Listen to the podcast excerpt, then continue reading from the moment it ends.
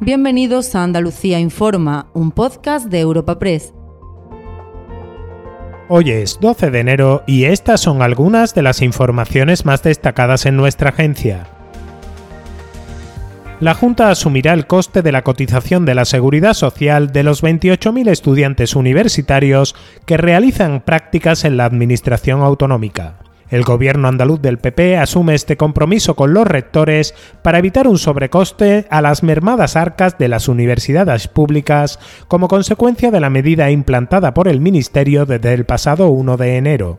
Varias universidades ya habían anunciado que afrontarían estos pagos para que no recayeran en los alumnos y ahora la Junta da un paso más y se compromete a financiarlo, como detalla su presidente Juanma Moreno evitará que su aplicación pueda tener algún impacto negativo. Así, las universidades públicas andaluzas recibirán anualmente la compensación del coste de dar de alta a su alumnado en práctica, un importe de en torno a casi medio millón de euros, 420.000 euros. De la medida se van a beneficiar más de 28.000 estudiantes andaluces que podrán seguir realizando sus prácticas con total garantía en la Administración autonómica. En el plano económico, el IPC cierra el año 2023 a la baja en Andalucía, situado en el 3,3% interanual. El alza de precios de los alimentos también se ralentiza al 7,2% gracias al abaratamiento de legumbres y hortalizas y a que leche, huevos, queso, pan, cereales y carne subieron menos que en diciembre de 2022.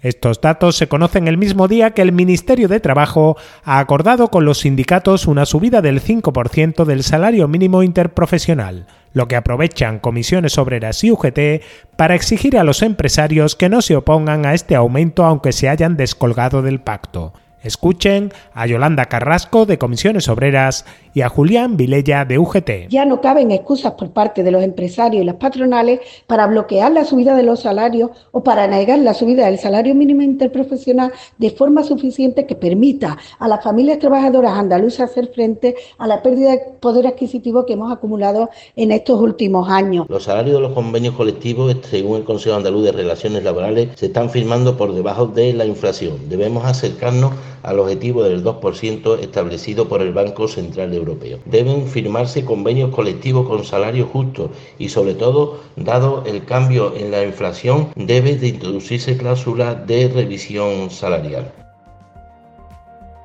Y al cierre, el Gobierno de la Nación defiende que sus acuerdos con Junts para sacar adelante los decretos en el Congreso no perjudicarán a Andalucía después de que la Junta haya lanzado la voz de alarma por los posibles efectos de la publicación de las balanzas fiscales pactada con los independentistas, la vicepresidenta María Jesús Montero ha garantizado que el Ejecutivo siempre actuará con respeto a la Constitución y ha adelantado que Andalucía saldrá especialmente beneficiada si decide acogerse a la quita de deuda. También ha aprovechado su presencia en Sevilla para respaldar la labor de oposición de Juan Espadas al frente del PSOE andaluz. Juan Espadas tiene absolutamente todo mi apoyo, él lo sabe, lo digo siempre públicamente porque algunos permanentemente, ¿verdad Juan? Y nosotros incluso nos sonreímos con estas cuestiones, algunos permanentemente intentan, como siempre, ¿no? estar eh, horadando. Juan Espada va a ser el próximo presidente de la Junta de Andalucía, para ello necesitamos también que nuestra izquierda se recomponga en esta tierra y sea capaz de aunar el mayor número también de eh, votos posible, que no esté fragmentada.